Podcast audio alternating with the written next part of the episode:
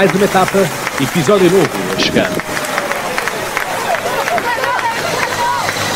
Podcast Camisola Amarela aproxima-se da meta. Podcast Camisola Amarela segue na frente.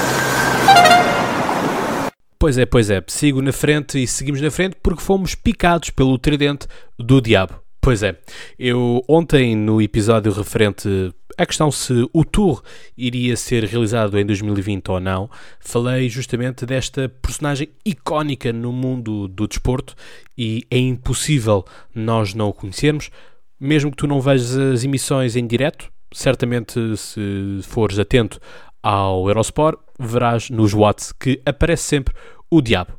E portanto, há que saber quem é que afinal é este diabo. Ora bem, este diabo fui eu à procura. É nada mais nada menos do que um alemão de 68 anos.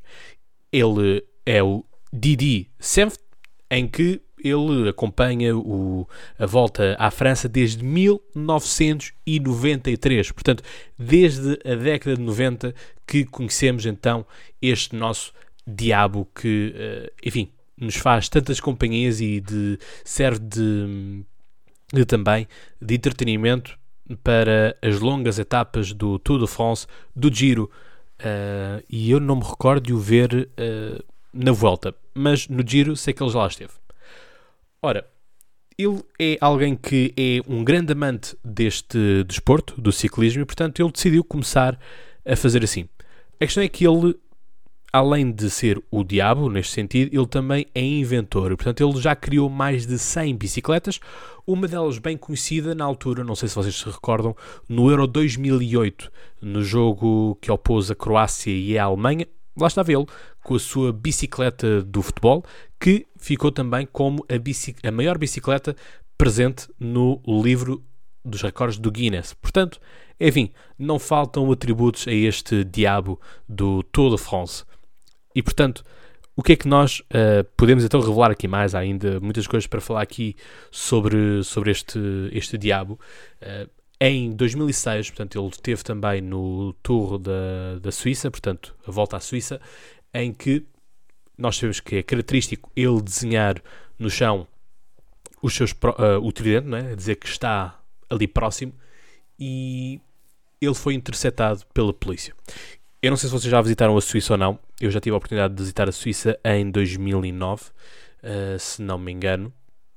2009, 2010. E tenho-vos a dizer uma coisa: que não há povo mais correto, mais dentro das leis, que o povo suíço.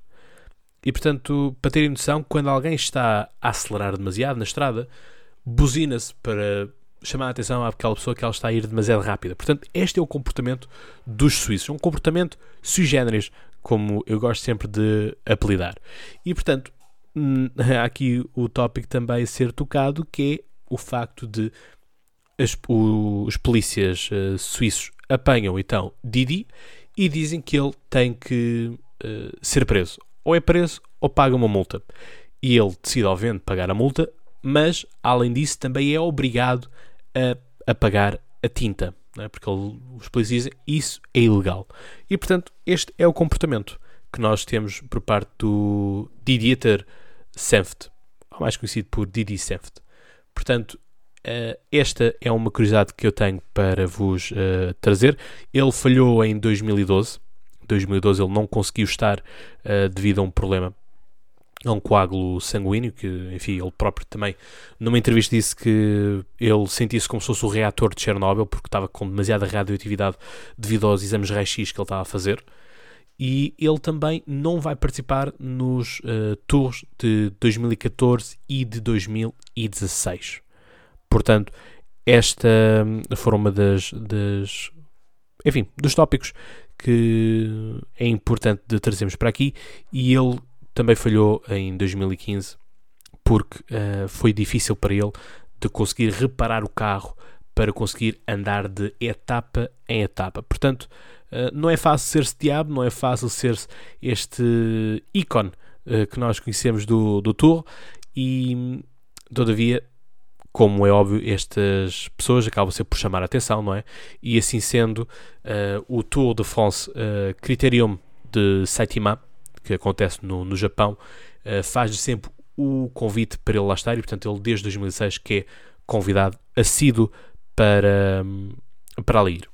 Há aqui duas histórias que eu tenho para vos contar também, uh, que uma prende-se com o Giro de Itália de 2007, e esse, esse Giro de Itália é, é icónico pelo facto de, uh, na altura, o ciclista ter pedido ao, Dieter né, uh, para, para lhe dar o, o, o tridente para que ele pudesse espetar no seu colega da frente. Portanto, estamos a falar de Júlio Alberto Pérez uh, Quapio, né, que uh, começou a espetar o tridente nas costas do Leonardo uh, Piepoli. Portanto, é algo que vocês conseguem ver também no, no YouTube. O YouTube tem estas maravilhas.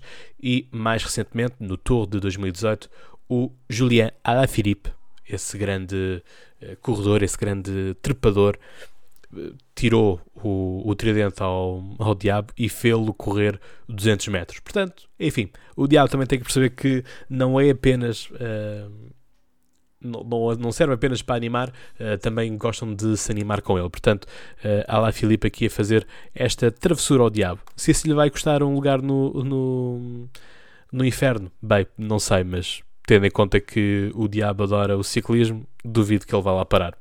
Portanto, caros ouvintes, caros uh, ciclistas, fica aqui esta nota que, enfim, em tempo de, de isolamento social, em tempo de, de, quarentena, achei que seria interessante para vocês ficarmos a descobrir um bocadinho mais sobre quem é este diabo uh, do Tour de France. Por isso, já sabem, vou voltar para a bicicleta, apanha-me na estrada.